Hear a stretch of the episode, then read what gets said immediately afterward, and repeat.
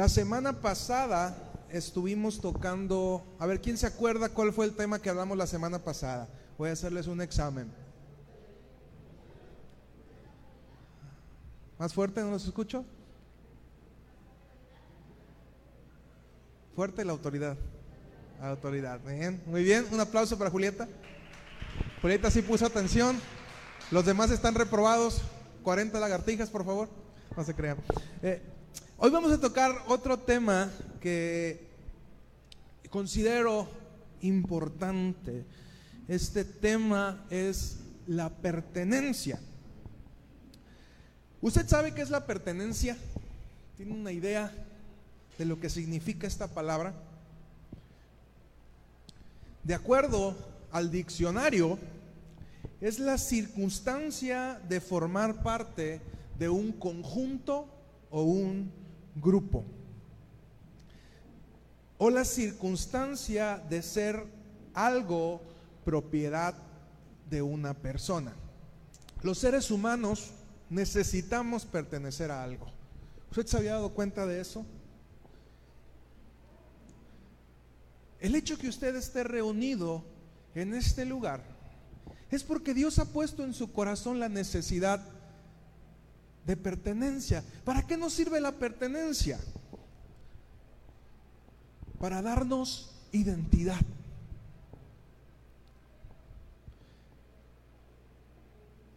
Usted forma parte de una familia, usted pertenece a una familia. Puede ser que sea la familia, su familia natural, su familia sanguínea, o que por diversas circunstancias de la vida usted pertenezca o creció o se identificó con otra familia que no era su familia sanguínea. Y llevamos en nuestro nombre un símbolo de pertenencia. ¿Cómo te llamas, Maite? Maite, ¿qué más?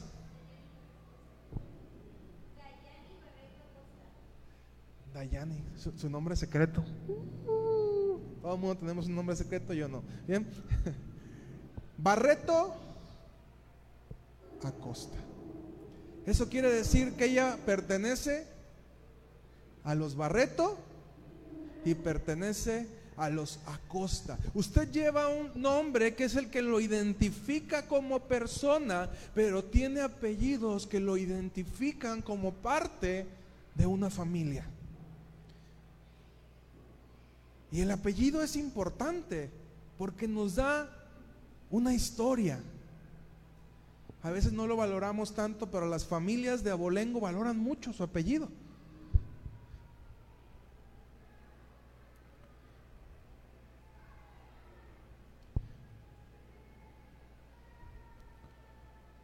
Los mexicanos somos la raza de bronce, apasionados de verdad, dice Televisa Deportes. Y escuchaba una vez que los mexicanos tenemos una facilidad para adorar. Nos apasionamos en aquello que creemos. Y sin duda, estoy convencido que si amáramos nuestra fe como amamos nuestro equipo de fútbol, si nos apasionáramos en nuestra fe como nos apasionamos en nuestro equipo de fútbol, si, fuéramos fieles a nuestra fe como somos fieles a nuestro equipo de fútbol, muchas cosas serían diferentes. No digo que todos, a lo mejor a usted no le interesa el fútbol, pero usted conoce a alguien que es verdaderamente apasionado por el fútbol. ¿Eh? El aficionado promedio en México tiene sus colores bien claros. Los dos equipos más populares en México, ¿cuáles son? Chivas y América, los más populares. Bien, América y Guadalajara. Y estas dos, estos dos equipos polarizan a las aficiones. Hace no mucho, que será dos semanas, nos tocó ver el clásico del fútbol mexicano. Y algo sucede de verdad. Dese la tarea un día, haga este experimento social. El día que haya un clásico del fútbol nacional, salga a la calle y se va a dar cuenta que está tranquilo. Y tú puedes darte cuenta cuando acaba el partido, porque en el momento que acaba el partido, o bien cuando hay un partido importante de la selección nacional, cuando acaba el partido, Tepic vuelve a la vida. No sé si le ha tocado a usted alguna vez ver ese fenómeno. América, por su trasfondo de ser el equipo rico, el equipo poderoso, que Televisa es su dueño, eh, se convirtió en el equipo más odiado. Su eslogan es, odiame más. O lo odias o lo amas. Mientras que Guadalajara es el equipo del pueblo. El equipo que juega solamente con mexicanos. Y es su eslogan, su lema de pertenencia. Y mucha gente se identifica con este tipo de marca, se identifica con el nacionalismo que vende Guadalajara. También es el segundo equipo de muchos aficionados que le van a otros equipos, dicen, bueno, si juega América contra Chivas, aunque yo le vaya al Cruz Azul, le voy a las Chivas porque me cae gordo el América. ¿Ha escuchado usted alguna vez eso también? Hay ciudades como Monterrey donde se vive una pasión muy peculiar entre los tigres y los rayados.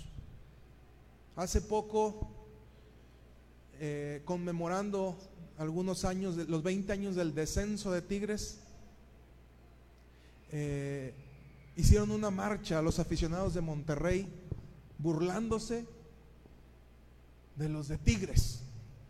Y se vive un asunto muy especial en ese tipo de partidos, porque hay mucha gente que toma esta identidad, esta pertenencia y la lleva al fanatismo, que llega a generar violencia y convertir los eventos públicos en actividades de alto riesgo.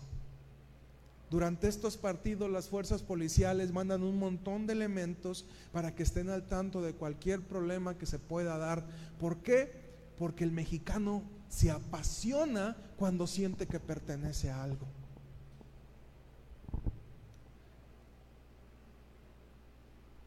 Los mexicanos somos apasionados y fanáticos. Somos alegadores y estamos poniéndonos en constante competencia en muchos temas. Nos aficionamos a nuestras creencias. ¿Quiere usted ponerse en pleito con un católico? Dígale que la Virgen no existe. Y, va a pasar horas alegando y alegando y alegando por qué sí, por qué no. Basta con hablar un tema de política para conocer el verdadero yo de una persona. Ahorita está tan de moda los pejes y los antipejes. Y usted puede generar un conflicto social si usted habla mal del peje con un amlover.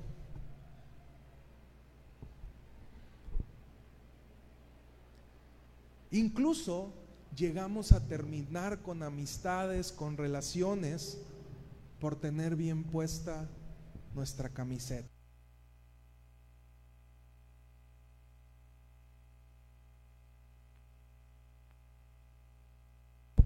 Perdone usted a quien ofenda en este hecho.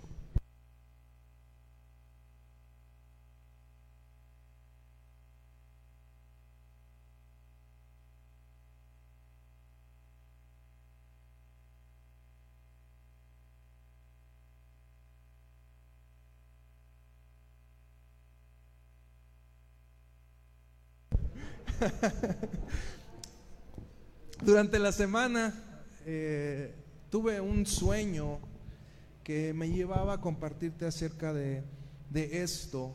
Es una canción que desde que era niño me gustaba mucho.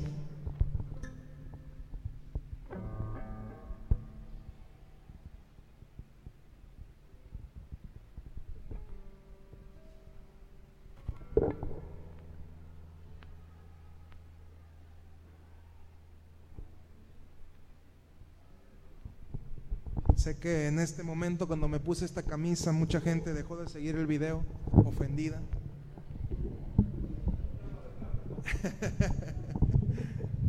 y la canción iba más o menos así, la compuso un, hermano en, en Compostela y decía, desde que nací de nuevo, estás en mi pensamiento, te alabo a cada momento, aleluya.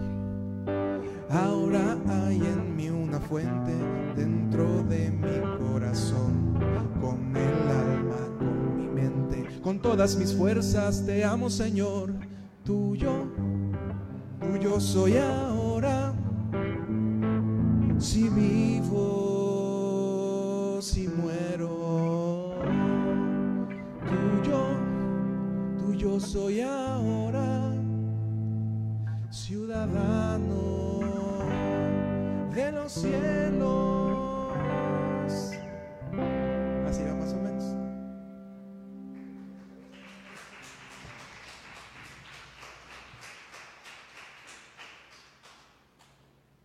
Y la pregunta es la siguiente, ¿tú sabes a qué perteneces?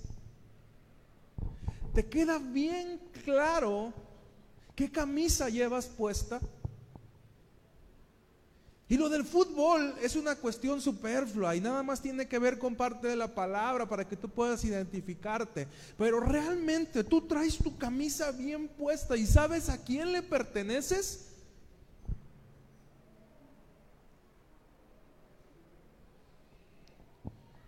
Para un americanista ponerse la camisa de las chivas es una ofensa, ¿o no es así, Ulises? Es una falta de respeto a tu persona. ¿Cómo voy a ponerme yo eso? Lo mismo sucede de la otra manera. Y así cada cosa en la cual vivimos, tenemos que aprender a saber que a quién pertenecemos. Nuestra, nuestra pertenencia nos va a dar la identidad que necesitamos para seguir adelante. Y yo te haría esta pregunta. ¿Qué tan puesta tienes tu camisa de cristiano? ¿Qué tan claro tienes? ¿A quién perteneces? Y como dice la canción, yo entiendo que ya no me pertenezco a mí mismo, que ya no le pertenezco a nadie más, sino que le pertenezco a Cristo. Por lo tanto, todo lo que soy, todo lo que tengo, tiene que demostrar a quién le pertenezco.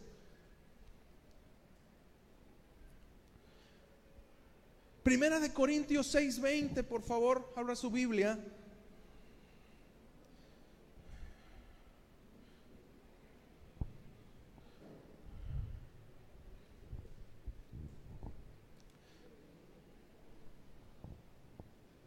Dice, porque habéis sido comprados por precio. Glorificad pues a Dios en vuestro cuerpo y en vuestro espíritu, los cuales son de Dios. Cuando tú aceptas a Jesús como tu Señor y tu Salvador, querido hermano, y mira que la Biblia se ha hecho ciertas traducciones eh, con la razón de la esclavitud y para evitar esta parte de la esclavitud se usó la palabra Señor, pero la traducción correcta es amo. Y usted puede encontrar algunas Biblias que tienen una traducción más literal que dicen, Jehová es mi amo. Cuando aceptas a Jesús como tu amo, porque Él pagó con su sangre el precio por tu vida, significa que ya no te perteneces a ti mismo, sino que le perteneces a Él. La traducción literal del griego de esta palabra dice, fueron comprados porque de precio den esplendor realmente a Dios en el cuerpo de ustedes. Quiere decir que al, pertenecer a Cristo tenemos la responsabilidad de representar a Cristo dignamente.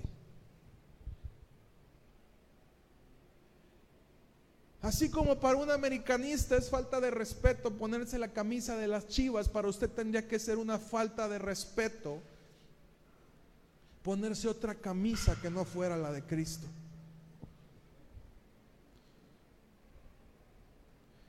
El jueves por la noche veíamos la película de Hasta el último hombre. ¿Usted la ha visto esta película? En inglés, su nombre, su título original, Hacksaw Right dirigida, no sabía yo, entendí después, por Mel Gibson, el mismo que hizo La Pasión de Cristo, y multipremiada en los Óscares. Me quedé con una frase importante que le dicen a este hombre. Esta película está basada en hechos reales de la Segunda Guerra Mundial. Dice, pueden, podrán no compartir tu fe, pero no tener dudas de lo que crees. La gente allá afuera podrá no compartir en lo que tú crees, pero que no les quede ninguna duda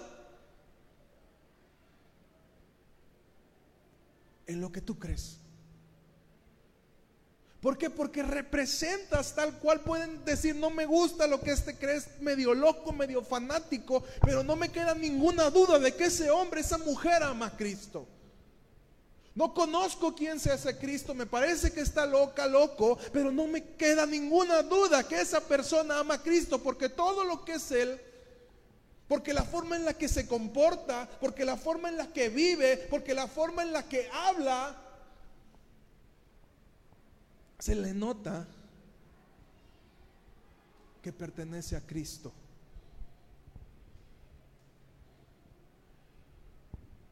Ya no soy tan tan fanático, tan aficionado. Sí me gusta mucho ver los partidos, pero antes era sagrado, o sea, eran dos horas sagradas en la vida de todo hombre. Yo no me podía perder un partido de la América, amistoso, este, de liga, de copa, Conca Champions, mundial de clubes, lo que fuera. Si era necesario levantarse a las 4 de la mañana, había que levantarse a las 4 de la mañana, porque era un asunto sagrado.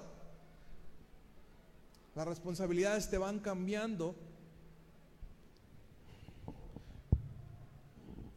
Pero realmente, ¿qué tan identificado estás con Cristo?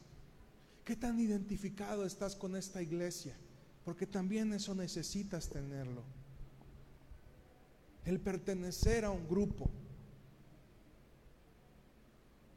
Papá, tus hijos necesitan tener ese sentido de pertenencia. Ocúpate de que tus hijos se identifiquen con algo que realmente valga la pena, con una buena causa. Sinceramente te conviene más que tus hijos se identifiquen con el grupo de jóvenes de la iglesia donde van a aprender algo bueno a que se identifiquen con otro grupo de personas. ¿Por qué? Porque nos terminamos por parecer aquello a lo que pertenecemos. Cuando usted se identifica con cierto grupo musical, por ejemplo, usted comienza a vestirse como los de ese grupo musical. Entonces ya de repente cuando se puso de moda el K-pop, el pop coreano, de repente todo el mundo quería ser coreano. ¿eh? Todos con los cortes coreanos, pelito coreano, ropita coreana cierto grupo de edad, todos veían series coreanas. Mi hermana se fue a Corea, trabaja con coreanos. Y toda nuestra vida comienza a girar de acuerdo a aquel grupo al que queremos pertenecer, aunque no seamos de ese grupo.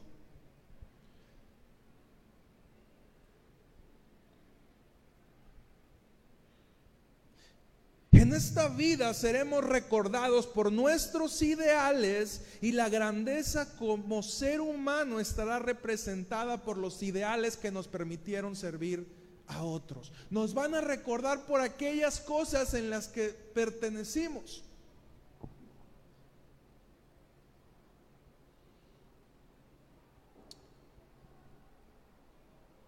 Edwin Rafael McManus lo menciona de la siguiente manera, es un pastor, autor cristiano, puede ser famoso sin ser grande o grande sin ser famoso.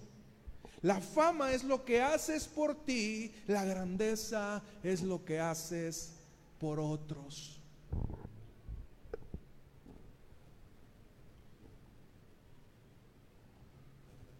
Tus hechos demuestran cuál es tu fe. Mateo 6:21, por favor.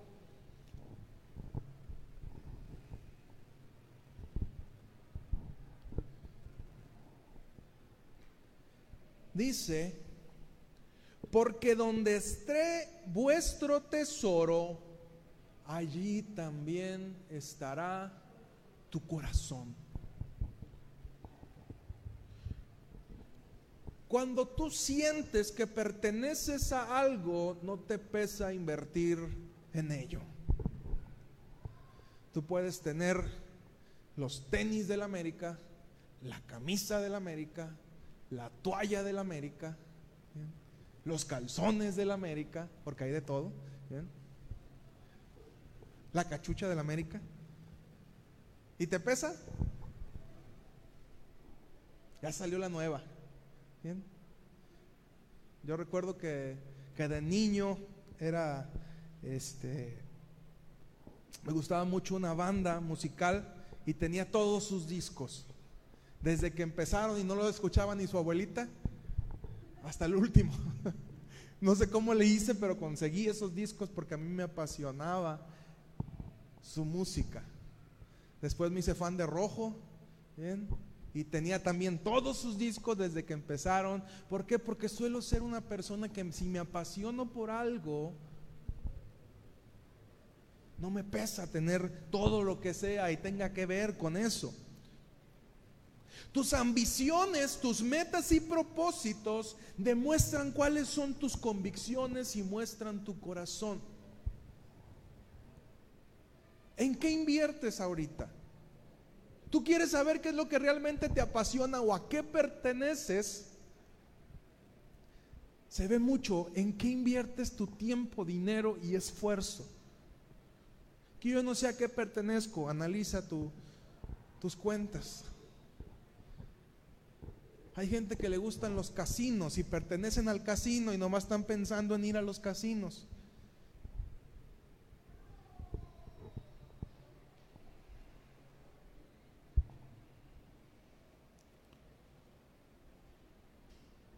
Quien tiene claro a dónde va, se, enfoca en conocer qué necesita para lograrlo, desperdiciando menos recursos en ellos. Jesús mismo en la última oración que tiene antes de partir en Juan capítulo 17, ora en frente de sus discípulos y les deja claro, hablándole a su Padre, que ellos no pertenecían a este mundo que Jesús había pagado el precio por ellos y les dijo, ustedes no pertenecen a este mundo. Dense cuenta, analicen y compórtense como alguien que no pertenece a este mundo. En esta película que mencionábamos, el protagonista entiende cuál era su labor. Si usted no la ha visto, se la voy a espolear un poco, pero si tiene la oportunidad, véala. Él entendía que la razón por la que él tenía que ir a la guerra era para salvar vidas. Él se había prometido a sí mismo y porque su religión no se lo permitía al portar un arma. Y todos se burlaban de él y lo llamaban cobarde, pero él entendía que tenía su camisa bien puesta.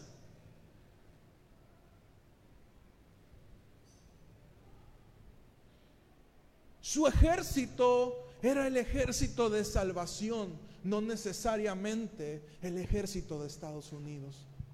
Aunque rendía cuentas al ejército de Estados Unidos, aunque rendía lealtad al ejército de Estados Unidos, él pertenecía a algo más grande que Estados Unidos.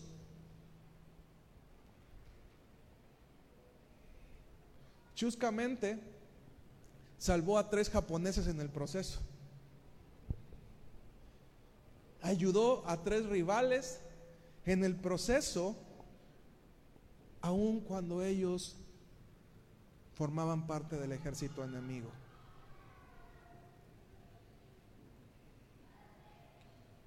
Durante la batalla de Haxau, en una noche salvó a 75 personas, metiéndose entre las balas del enemigo, cargándolos y llevándolos a un risco donde tenían que bajarlos con cuerdas y llevarlos a un hospital. La perspectiva de todos aquellos que se burlaban de él, de todos aquellos que lo llamaban cobarde, cambió al darse cuenta que este hombre sabía en qué creía. Y al siguiente día, en la batalla donde terminaron por tomar este fuerte, nadie quería ir a la batalla si este hombre no estaba. Porque eso les daba la seguridad de que este hombre iba a entregar su vida para salvarlos. Y les daba un sentido de seguridad. La gente que te rodea, ¿qué tan claro tiene cuál es tu fe? Los amigos con los que te rodeas, ¿qué tan claro tienen cuál es tu fe?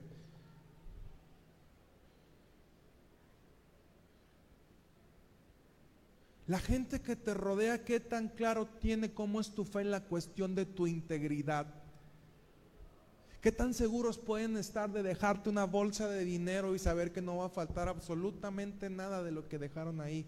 Porque tu integridad te dice que no tienes que tomar lo que no es tuyo. ¿Qué tanto tu forma de hablar demuestra que eres diferente?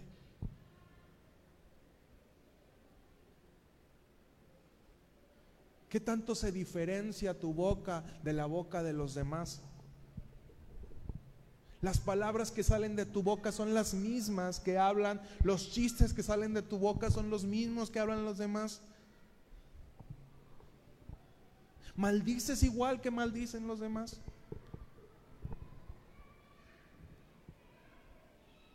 O la gente cuando te ve dice, no toques ese tema porque está, está aquí Eliseo. ese tema no porque se agüita Eliseo.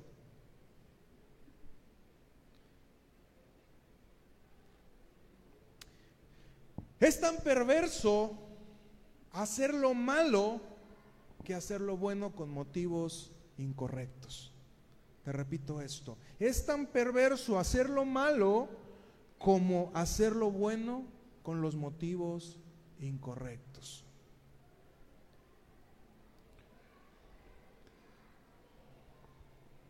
Jesús sabía que había sido llamado a salvar lo que se había perdido. Jesús tenía en claro a quién servía y sus convicciones no estaban en juego.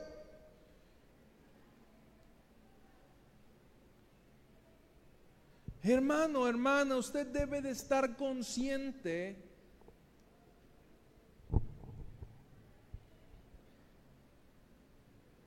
a quién representa.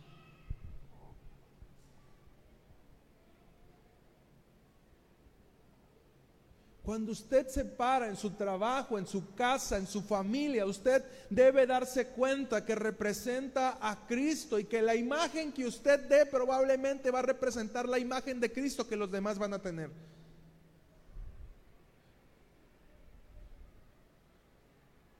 Así es de que por favor piénsela dos veces en decir que usted es cristiano si realmente no está dando un testimonio de ser cristiano. Y con eso no, quiere, no quiero ponerle una carga. Vivimos por gracia. Bendito sea Dios. Y la gracia tiene que ver con algo que nace de aquí para allá. La honra tiene que ver con, con algo que nace de aquí para allá y decir, Señor, te voy a honrar con lo que soy. Sé que tú no me exiges nada, pero yo quiero representarte dignamente.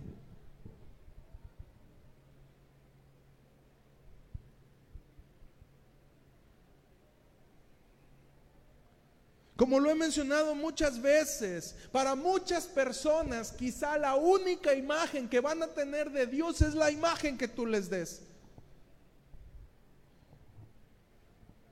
Y como cristianos tendríamos que vivir bajo esta premisa. Que ellos sepan que a lo mejor nunca se van a encontrar con Dios y la única oportunidad que van a tener de un encuentro con Dios es cuando se encuentran contigo porque decimos que el Espíritu Santo vive en nuestro corazón. ¿Qué tanto sale el Espíritu Santo o sale tu persona cuando alguien se acerca a ti?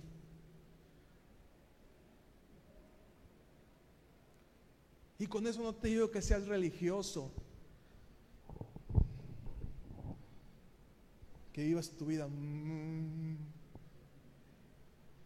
una hipocresía, porque realmente no es, no es así tu vida, sino que representes a Cristo y que la gente sepa que el día que tengan una verdadera necesidad del amor de Dios puedan encontrar en ti lo que necesitan. Porque eso somos. La Iglesia Católica nos dice que el Papa es el representante de Dios en la tierra. Y yo te digo, tú eres representante de Dios en la tierra.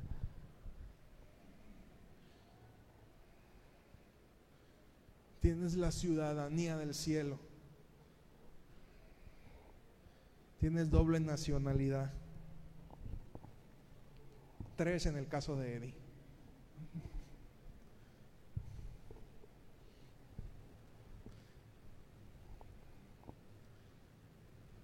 ¿Qué tanto te pareces a Cristo?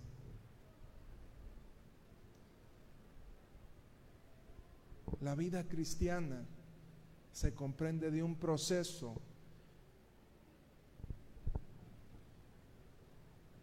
donde nos vamos pareciendo más a Cristo. ¿Qué tanto te esmeras por ir avanzando en ese proceso a parecerte a Él, a representarlo a Él? Que cuando una persona necesite a Cristo, pueda encontrarlo en ti.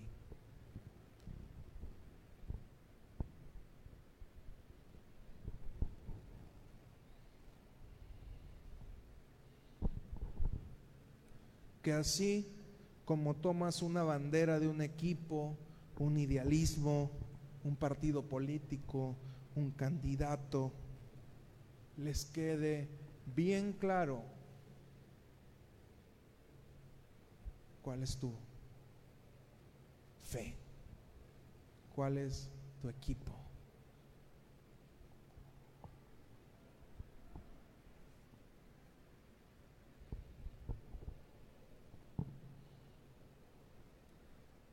Entre más pertenencia tengas a Cristo, más fácil será para ti el ser una persona íntegra. Cuando lleves esto en tu corazón, será más fácil que te detengas de hacer muchas cosas, porque vas a decir,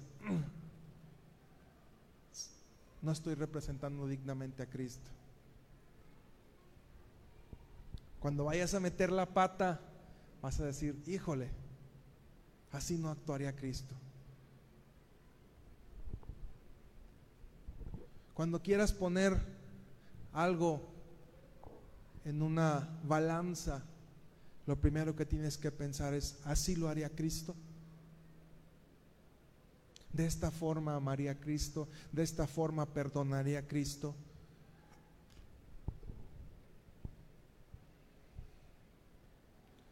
Y a partir de esa balanza encontrarías el verdadero equilibrio. Porque sabes, muchas veces de aquí para afuera decimos que pertenecemos a Él cuando no es cierto. Y como te decía, ¿qué tanto inviertes tu tiempo, dinero y esfuerzo en Cristo? Ahí te puedes dar cuenta si realmente perteneces a Él o no perteneces a Él. Si realmente el tesoro está en Cristo o el tesoro está en cualquier otro lugar. Desde tu cuenta bancaria puedes sacarlo desde tu tiempo, haciendo un análisis en tu tiempo, tú te das cuenta a quién perteneces. Y saber de algo te implica tiempo. Te implica estudiar, te implica analizar. Yo te puedo decir, muchos de los jugadores de la América desde 1994 hasta ahorita, cada año. ¿Quién jugaba? ¿Cómo jugaba? ¿Qué formación utilizaba? Porque me ha costado mi tiempo estar viendo. ¿eh?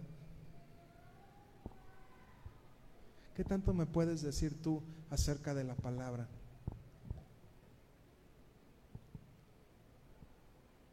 ¿Qué tanto tiempo le dedicas a leer? ¿Qué tanto tiempo le dedicas a informarte? ¿Qué tanto tiempo le dedicas a alabar a Dios? Ahí está mucho de lo que tú perteneces y solamente me queda decirte y con esto termino, te conviene pertenecerle a Cristo.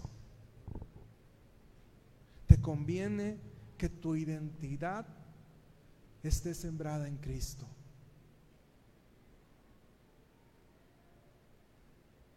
Cuando perteneces a Cristo y te das cuenta que lo más importante para ti no está en este mundo, sino que está en otro, muchos de los afanes que tienes en la vida cambian, porque cambia tu perspectiva, porque sabes a dónde vas.